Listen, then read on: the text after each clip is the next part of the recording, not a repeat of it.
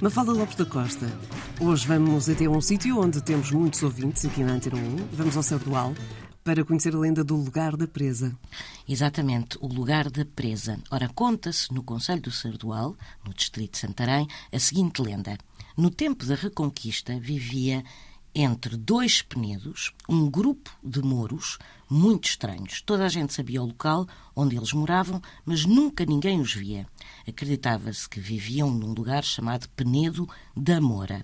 Ora, uma noite os mouros começaram a fazer uma ponte para ligar os dois penedos entre os quais viviam.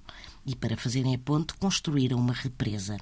Mas as águas começaram a crescer e ameaçaram alagar toda a região. E foi então que uma moura encantada colocou uma pedra gigantesca bem a meio do rio e assim o conseguiu desviar.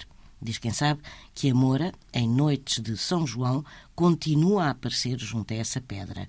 E essa pedra é o local a que hoje chamam o lugar da presa, devido à presa criada pela Moura encantada.